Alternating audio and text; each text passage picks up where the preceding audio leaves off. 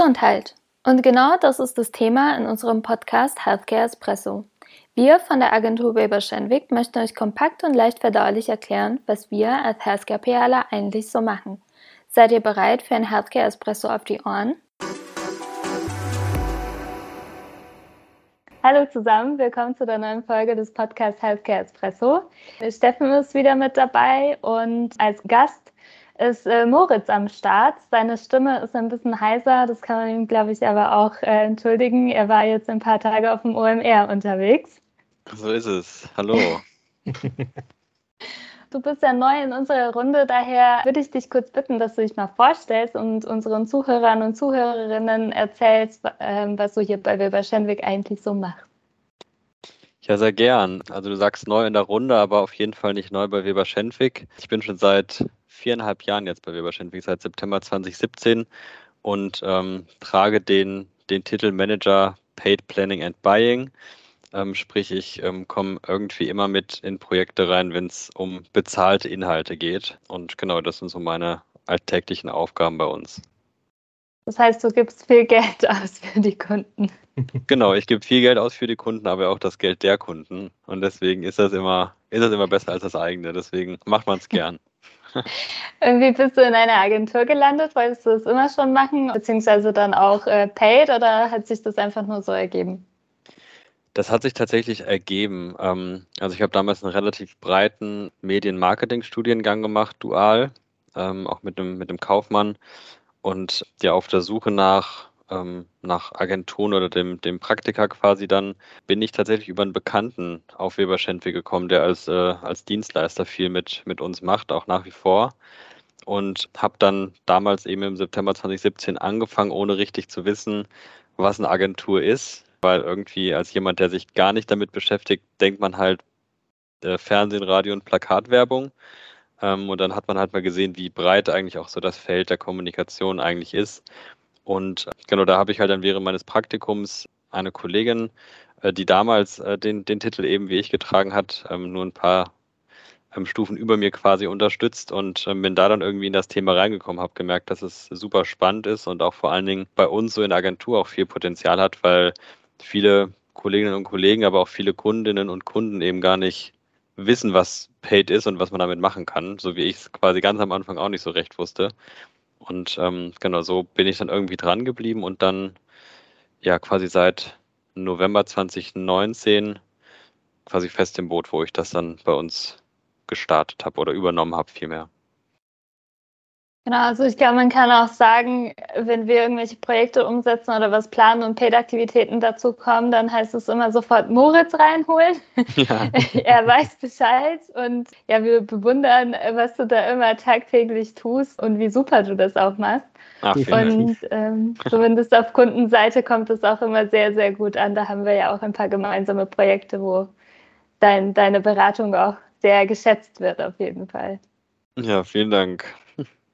Genau, also das ist ja deine Expertise und wir haben ja in der letzten Folge schon über Social Media in der Gesundheitskommunikation gesprochen und entsprechend wollten wir dieses Thema noch ein bisschen weiterführen und ganz spezifisch dann einen Blick auf die Paid-Aktivitäten werfen. Bevor wir aber wirklich mit Blick auf die Gesundheitskommunikation da einsteigen, könntest du uns, Moritz, vielleicht in ein paar Sätzen ganz einfach erklären, was man unter Paid-Aktivitäten im Social Media Bereich eigentlich versteht?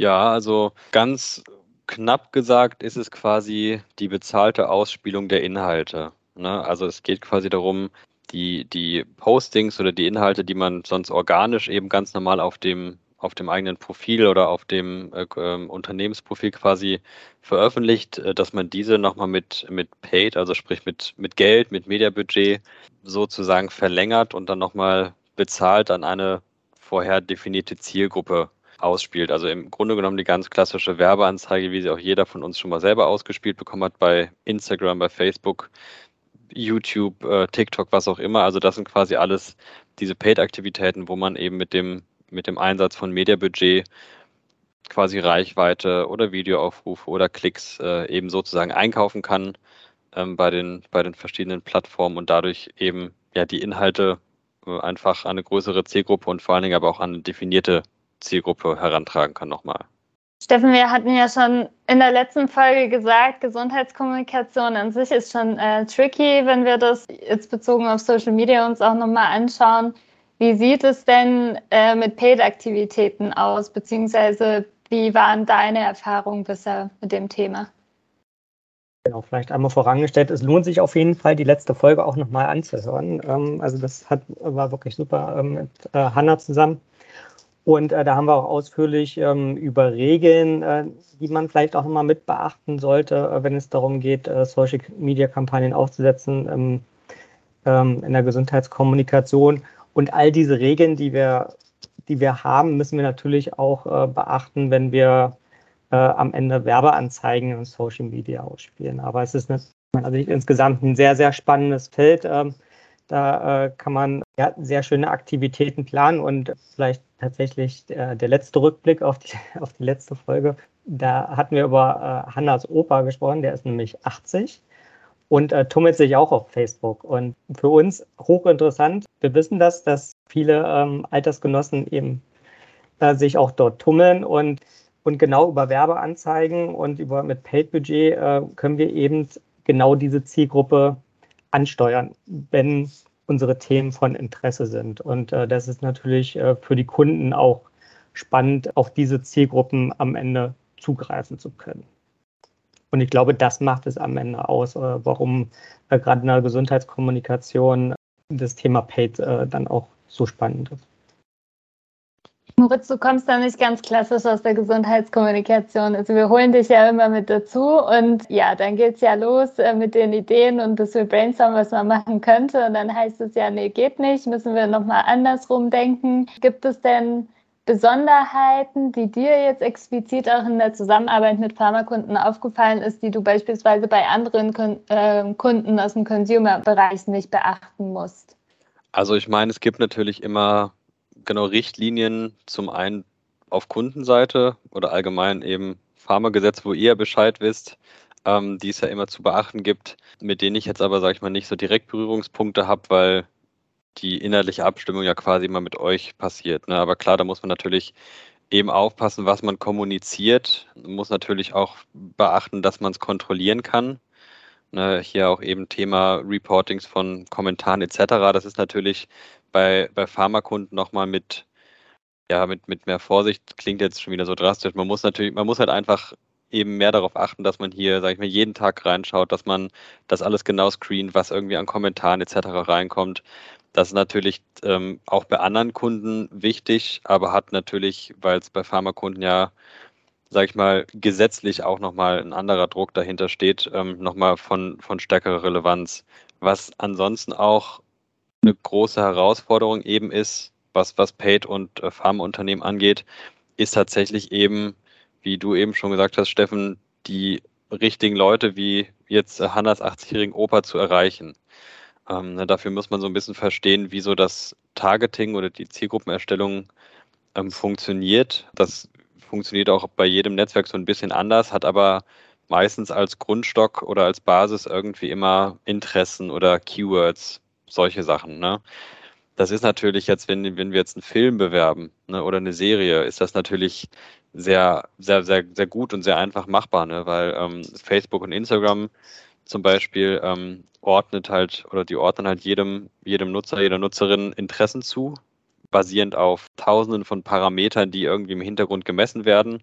Und dann kann ich halt eben sagen, ich möchte Leute, die Krimi-Filme mögen, ich möchte Leute, die Actionfilme mögen, das ist natürlich schwierig bei oder schwieriger bei Healthcare-bezogenen Themen, ne? weil ich meine, es ist schwierig, sage ich mal jetzt, es, es gibt die, die Krankheiten, die wir irgendwie ansprechen oder sage ich mal, die, die Beschwerden, die dann die, die Patientinnen und Patienten haben, die gibt es meistens jetzt nicht als Interesse. Es mhm. gibt jetzt keine an, äh, ich habe die und die Krankheit. Ne?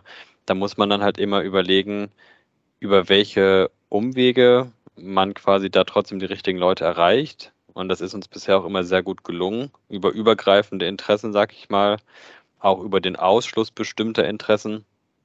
Dann gibt es aber eben Möglichkeiten, was wir auch eigentlich dann am Ende des Tages immer bei, bei unseren Kunden auch so machen, äh, mit, mit Retargeting zu arbeiten. Ähm, das heißt, man, man, man spielt quasi die Anzeigen erstmal an eine breitere Zielgruppe aus Ne, nimmt dafür auch in Kauf, dass vielleicht für die meisten ähm, Nutzerinnen und Nutzer das dann quasi nicht relevant ist. Das heißt, man startet so ein bisschen breiter und hat dann zum Beispiel ein Video, was man irgendwie ausspielt und kann dann aber im zweiten Schritt sagen, okay, ich habe jetzt mein 15-sekündiges Video gehabt, welche Person hat das denn jetzt vollständig angeschaut? Also natürlich können wir nicht sehen, welche Person es tatsächlich war, hm. aber wir können halt sagen, okay, die Leute, die das Video wirklich vollständig angeschaut haben, die scheinen ja irgendwie interessiert zu sein. Die scheinen ja dann mit einer hohen Wahrscheinlichkeit oder für, für die scheint dann eben unser Inhalt mit einer hohen Wahrscheinlichkeit auch äh, relevant zu sein. Und ähm, die kann man dann im nächsten Schritt, sage ich mal, in eine eigene Zielgruppe packen und da dann eben sagen, okay, die Inhalte sollen jetzt nur noch an die und die Nutzer ausgespielt werden. Und damit erhöhen wir dann eben die Wahrscheinlichkeit, dass wir auch wirklich tatsächlich Patienten und äh, Patientinnen ähm, entsprechend erreichen mit unseren Werbeanzeigen. Da gibt es halt eben noch spannende Möglichkeiten, ähm, vor allen Dingen auch bei Facebook und Instagram, diese Retargeting-Zielgruppen sozusagen zu erweitern oder zu ergänzen äh, mit sogenannten Lookalike-Zielgruppen. Also das sind quasi digitale Zwillinge sozusagen, wo Facebook ähm, automatisiert äh, auch im Hintergrund, ohne dass man es jetzt irgendwie mitbekommt oder ohne dass man jetzt tatsächliche Daten einsehen kann, aber quasi Facebook dann Nutzerinnen und Nutzer sucht, die ein ähnliches Profil haben, eben wie die anderen Nutzer. Ne? Das ist dann immer noch mal eine schöne Möglichkeit, die Zielgruppe zu erweitern und zu ergänzen, eben auf Basis der Leute, die wirklich schon Interesse gezeigt haben an den, an den Inhalten quasi. Ich würde vielleicht tatsächlich nochmal einen Aspekt rausgreifen, den ich nämlich so persönlich auch sehr wichtig finde. Äh, du hast gesagt, wir, wir sehen bei Facebook und bei Instagram und wo auch immer, sehen wir nicht, dass die Leute eine Lungenerkrankung haben oder Diabetes äh, oder welche Krankheit auch immer. Und ich finde, das ist sehr wichtig, ähm, dass, ähm, dass die Menschen halt am Ende auch wissen, ähm, dass diese Informationen nicht da sind. Wir erreichen sie trotzdem, äh, weil wir eben ähm, Strategien durch Ausschlussverfahren oder durch Retargeting, ähm, dass wir die Leute am Ende dann doch erreichen. Und es gibt halt Mittel und Wege. Man muss halt nicht diese, diese Gesundheitsdaten zur Verfügung haben. Ähm, aber ich finde, das ist eben auch mal so, eine wichtige Botschaft am Ende, äh, dass das, ähm, dass das so ist und Unternehmen halt trotzdem vernünftige Werbung an die Zielgruppen ausspielen können, ohne diese Daten zu haben. Tatsächliche äh, personenbezogene Daten, ähm, was Krankheiten angeht, sammelt ja, sammeln erstens die Netzwerke nicht und schon gar nicht können wir sie als Werbetreibende dann einsehen. Ne? Also für uns sind sie ja am Ende auch einfach nur allgemeine Interessen und am Ende steht da eine Zahl hinter, aber personenbezogene Daten sind halt selbstverständlich auch in keinster Weise an irgendeiner Stelle einsehbar. Aber da hat man in den vergangenen Jahren auch wirklich äh, sehr spannende Ergebnisse äh, und äh, sehr schöne Kampagnen aufgesetzt. Und was ich persönlich auch mal wirklich sehr schön finde, ähm, äh, wenn eine Kampagne auch von äh, Patienten oder Angehörigen auch angenommen wird, ähm, positiv angenommen wird, dass ähm, die untereinander in den Kommentarspalten dann auch diskutieren oder irgendwas schön finden äh, und dann teilweise auch ähm, mal ein Unternehmen loben äh, für eine Kampagne. Also dass, dass man da mal einen Impuls setzt, äh, dass man äh, auf einen bestimmten Zustand oder eine bestimmte Erkrankung ähm, aufmerksam macht und äh, dass es dann auch dankbar ähm, angenommen wird. Und das finde ich immer ein sehr schönes Ergebnis, ähm, dass es sich eben lohnt, ähm, in diese Richtung ähm, Kommunikation zu betreiben. Ja, was ich halt daran auch so faszinierend finde, und wir hatten das ja jetzt auch äh, bei einem Projekt, wie viel Paid eigentlich bringt. Also auch wenn man sich zum Beispiel Followerzahlen anguckt, wenn wir jetzt ganz äh, spezifisch bei Instagram sind und dann merkst du, ja, du postest organisch, da sind zwar deine Follower, die schon sowieso auf dem Kanal sind, da und äh, kommentieren, du hast so, so eine Basis sozusagen, aber wenn da quasi ein bisschen Paid-Zauber, sage ich mal, gemacht wird, weil für mich ist es wirklich wie so, so Magic, was da passiert auf einmal. Hm. Und dann schießen die Zahlen auf einmal hoch. Und ohne geht das gar nicht, oder Moritz? Also wenn man heute Instagram oder Social-Media-Kanäle hat, muss man auch Paid machen, um wachsen zu können. Ja, also ich meine, man kann es natürlich nicht pauschal sagen. Es gibt da bestimmt auch Ausnahmen, aber wenn ich es jetzt nicht pauschal würden, äh, sagen würde, dann auf jeden Fall ist Paid notwendig mittlerweile. Das hat sich so die letzten Jahre allgemein auch einfach so entwickelt. Äh, mit 100.000 Gefällt mir Angaben bei Facebook hast du vielleicht auch mal nur 1.000 Leute, die es wirklich sehen. Und da ist Paid eben wichtig, um den Beitrag einfach wieder an die Leute zu bringen. Ne? Und nicht aber nur, und das wird auch manchmal missverstanden, eben an die Leute, die eh schon folgen, sondern eben auch an neue Leute. Ne? Und das ist halt eben dieses Thema Followerschaft, was du eben angesprochen hast, Anita, dafür eben besonders hilfreich, weil wenn man jetzt ein neues Profil erstellt, wie sollen die Leute das denn finden? Ne? Das mhm. ist natürlich eine andere Ausgangslage, als wenn man schon 100.000 Gefällt mir Angaben hat. Und da ist natürlich Paid enorm hilfreich, um auch so ein Profil oder eine Facebook-Seite aufzubauen und um da mehr Follower eben am Ende auch zu bekommen. Wenn wir jetzt einen Schritt zurückgehen und ich finde es sehr charmant, dass wir Hannas Opa schon ein paar Mal genannt haben. Wenn wir jetzt quasi eine Paid-Kampagne für Social aufsetzen würden und als Zielgruppe, wir machen Hannas Opa mal ein bisschen jünger, 70 plus haben, wie würde man das angehen, jetzt ganz besonders in der Gesundheitskommunikation? Also wenn wir jetzt davon ausgehen, dass die Inhalte schon von euch und von den Kolleginnen und Kollegen aus dem Studio wunderbar aufgesetzt und wunderbar erstellt sind, ähm, zielgruppengerecht, ähm, dann würden wir erstmal bei uns oder ich würde dann erstmal eine Zielgruppe erstellen. Also das würde anfangen mit einer Alterseinschränkung natürlich, weil wir sagen, okay, die und die Krankheit ist jetzt, kommt zum Beispiel erst ab 50 Jahren überhaupt vor oder darunter enorm selten. Ähm, das sind dann quasi alles Infos, die ihr mir gebt. Da können wir dann eben sagen, okay, wir möchten in der Zielgruppe wirklich erst ab 55 Jahren starten. Ne, also tatsächlich ist die ähm, zum Beispiel bei, bei, bei Facebook die Einstellung des Alters stufenlos möglich von, ich glaube, 14 Jahren bis dann 65 plus, also ab drüber wird es dann nicht mehr äh, unterschieden. Und dann könnte man da halt schon mal anfangen mit der Alterseinschränkung und hätte damit dann wirklich auch schon mal nur die Nutzer, wo man sagt, okay, da kommt das quasi eben vor oder da kann die Krankheit vorkommen. Und dann muss man eben überlegen, okay, welche Informationen habe ich, mit denen ich noch arbeiten kann. Ne? Das, ist das jetzt eine, eine, Krankheit, wo man irgendwelche Interessen findet, die, da, die man darauf beziehen kann, wo die Wahrscheinlichkeit höher ist? Und ähm, dann würde man eben so anfangen, wie, wie ich es eben schon beschrieben habe, dass man halt erstmal die Inhalte etwas breiter ausspielt, ne? erstmal schaut, wie kommen die überhaupt an, da vielleicht auch schon sehr gute Ergebnisse sieht, weil die Zielgruppe tatsächlich vielleicht sehr stark schon da vertreten ist. Und dann würde man einfach die Inhalte und die, die, ähm, die Performance tatsächlich einfach beobachten und würde dann ähm, genau im weiteren Verlauf die Zielgruppe weiter einschränken über diese Retargeting-Möglichkeiten. Also was ich tatsächlich wichtig finde, ähm, dass man, bevor man eine Kampagne aufsetzt, immer ein Ziel der Kampagne auch definiert. Ähm, das machen wir in der Regel mit dem Kunden.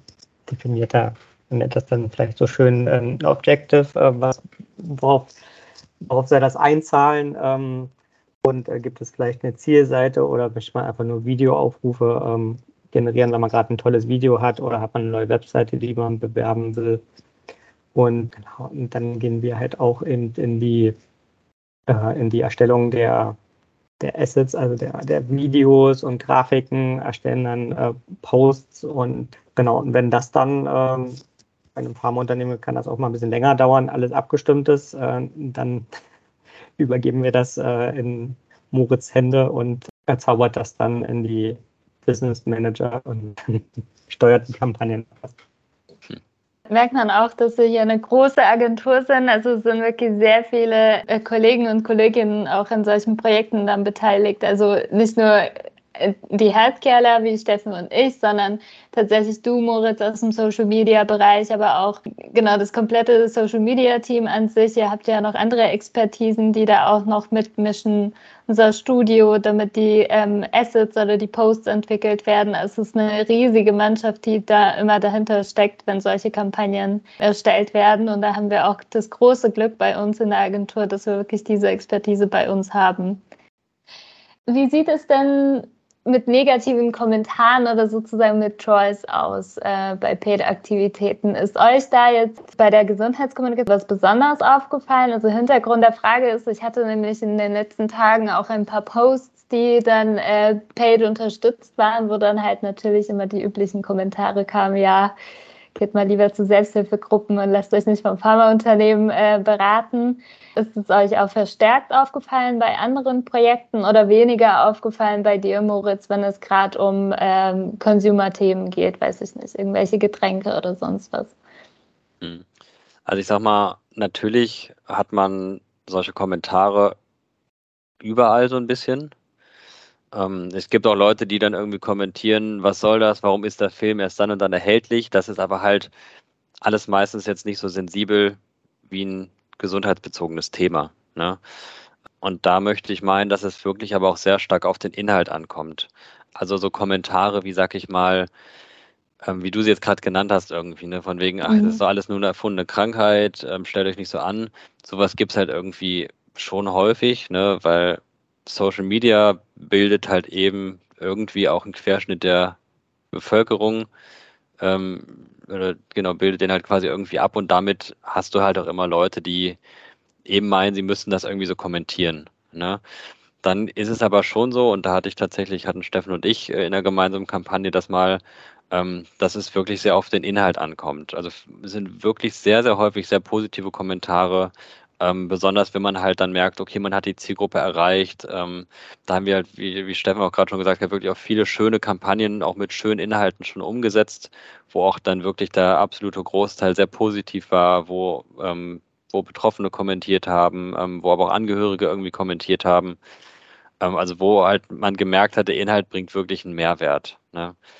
Wenn der Inhalt jetzt aber auch so ein bisschen provokativ ist, sag ich mal, ne? und so ein bisschen ja so, so, so ein bisschen die, die Leute auch anlockt, die irgendwie negative Kommentare gerne hinterlassen. Da haben wir tatsächlich schon ein, zwei Mal gemerkt, dass es sehr verstärkt war und auch sehr verstärkt allgemein gegen die Pharmabranche irgendwie gebasht wurde. Ähm, so nach dem Motto, ihr, ihr bringt doch eh nichts, was habt ihr denn überhaupt die letzten Jahrzehnte oder Jahre irgendwie gebracht? Ähm, ist es doch alles nur irgendwie eine Geldmacherei? Also das hatten wir dann schon stellenweise verstärkt und ähm, da ist dann natürlich auch dieses Thema Community Management enorm wichtig, dass man da dann halt auch zusieht, dass es dann nicht irgendwie eskaliert. Aber das war wirklich auch eher eine Ausnahme. Also im Großen und Ganzen, wenn halt die Inhalte stimmen und die Inhalte wirklich helfen und die Leute, die halt die Erkrankung nicht haben, sich das anschauen, aber da jetzt gar keinen Grund sehen, da jetzt irgendwie was Negatives zu kommentieren, ist dann tatsächlich eher positiver Natur. Wenn der Inhalt dann aber irgendwie so ein bisschen ja, ich sag mal, unsensibel gewählt ist, vielleicht auch, mhm. ähm, dann ist es tatsächlich auch manchmal so, dass man da ein bisschen verstärkt eben die negativen Kommentare hat. Ja, also vielleicht als Ergänzung äh, tatsächlich mal ein konkretes Beispiel. Ein Thema, was immer, wenn man viel Engagement haben will, viele Kommentare, ähm, dann beschäftigt man sich einfach mit dem Thema Impfen. Und das hat auch nichts mit Corona zu tun. Das war auch davor schon so. Ähm, das ist, äh, das ist im Social Media äh, auf allen Kanälen äh, immer ein, ein, sehr großes Reizthema. Und äh, da, äh, wenn man, ähm, also manchmal muss man das halt auch bewusst machen, weil man vielleicht in dieser Art und Weise gerade diese Awareness machen will und muss. Dann muss man sich aber eben auch gleichzeitig darauf vorbereiten im Community Management. Ähm, Moritz das gerade schon gesagt hat, damit man ähm, eben äh, die Diskussion dann auch ähm, einfängt.